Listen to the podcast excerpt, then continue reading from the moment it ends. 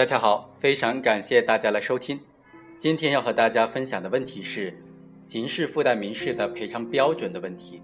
也就是在刑事附带民事当中赔偿的金额该怎么计算。我们通过一个具体的案例来分析一下，就可以很明了了。二零一五年的一月二十五日中午，被告人谢某和被害人张某因为田地段的饮水问题发生争吵，之后。被告人谢某用菜刀将被害人张某的左手砍伤，经过鉴定为轻伤二级。经法医鉴定，被告人谢某患有精神分裂症，作案时处于部分缓解期，辨认能力和控制能力都受到了影响，应当评定为限定刑事责任能力。在刑事附带民事赔偿方面，由于被告人谢某持刀砍伤被害人张某，导致其受伤。因此，被告人在承担刑事责任的同时，也应当承担民事赔偿责任。法院认为，被害人张某要求被告人谢某及其法定代理人连带赔偿医疗费、误工费、护理费，于法有据。但是，赔偿金额不应该按照被害人张某某的诉求，而应当按照相关的法律规定及参照广东省2014年度人身损害赔偿计算标准的规定来计算。根据附带民事诉讼原告人张某某的诉讼请求及本案查明的事实，本院对于其提出的医疗费、误工费、护理费、营养伙食费、精神损失费等等的意见如下：第一，医疗费。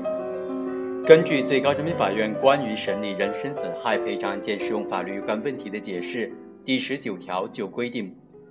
医疗费根据医疗机构出具的医疗费、住院费等等收款凭证。结合病历和诊断证明等等相关的证据予以确定，赔偿义务人对治疗的必要性和合理性有异议的，应当承担相应的举证责任。因此，刑事附带民事原告人张某某提交的医疗收费凭证证实其花去医疗费共计人民币六千六百五十四元，其请求赔偿医疗费人民币六千六百五十四元，本院予以支持。第二，误工费。根据最高人民法院关于审理人身损害赔偿案件适用法律若干问题的解释第二十条，误工费根据受害人的误工时间和收入状况确定。误工时间根据受害人接受治疗的医疗机构的证明确定。受害人因伤致残持续误工的，误工时间可以计算到定残日的前一天。受害人有固定收入的，误工费按照实际减少的收入计算；受害人如果无固定收入，则按照其最近三年的平均收入计算。受害人不能够举证证明其最近三年的平均收入状况的，可以参照受诉法院所在地相同或者相近行业上一年度职工的平均工资计算。因此，根据这个法律规定。本案当中，张某某未能够提供证明其固定收入和最近三年的收入状况，因此他的误工费按照广东省二零一四年度人身损害赔偿标准来计算。农业的在岗职工平均年工资是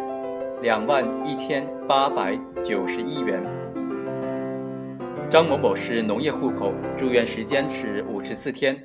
出院后医院建议休息一个月。因此，误工费为五千零三十八元。第三，关于护理费，根据最高人民法院关于审理人身损害赔偿案件适用法律有关问题的解释第二十一条的规定，护理费根据护理人员的收入状况和护理人数、护理期限等等来确定。护理人员有收入的，参照误工费的规定计算。护理人员没有收入或者雇佣护工的，参照当地从事同等级别护理的劳动报酬标准计算。护理人员原则上为一人，但医疗机构或者鉴定机构有明确意见的，可以参照确定护理人员的人数。根据这个规定，本案当中张某某的住院时间为五十四天，住院期间有两人轮流陪护。因张某某未能够提供证明护理人人员收入的情况。因此，本院就参照当地护工从事同等级别护理的劳动报酬为八十元每天的标准计算其护理费。因此，护理费总共为九千三百五十八元。现附带民事原告人张某某请求赔偿误工费、护理费，本院予以支持。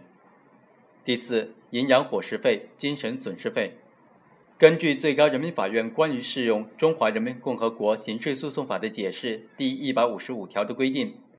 犯罪行为造成被害人人身损害的，应当赔偿医疗费、护理费、交通费等等为治疗和康复支付的合理费用，以及因误工减少的收入。造成被害人残疾的，还应当赔偿残疾生活抚恤费等等费用；造成被害人死亡的，还应当赔偿丧葬费等费用。根据刑事诉讼法解释的这条规定，被害人张某请求赔偿营养伙食费、精神损失费等等都不符合相关法律的规定，因此本院不予支持。综上，被害人张某某各项损失共计一万六千零一十二元。根据《中华人民共和国侵权责任法》的规定，被侵权人对损害的发生也有过错的，可以减轻侵权人的责任。在本案当中，结合被告人谢某群和被害人张某某在本案当中的过错，本院认为，被告人谢某群应当承担百分之八十的赔偿责任，即应当赔偿人民币一万两千八百零九点六元给被害人张某某，扣除其已经支付的五千元。根据《中华人民共和国侵权责任法》第三十二条的规定，限制民事责任能力人造成他人损害的，由监护人承担侵权责任。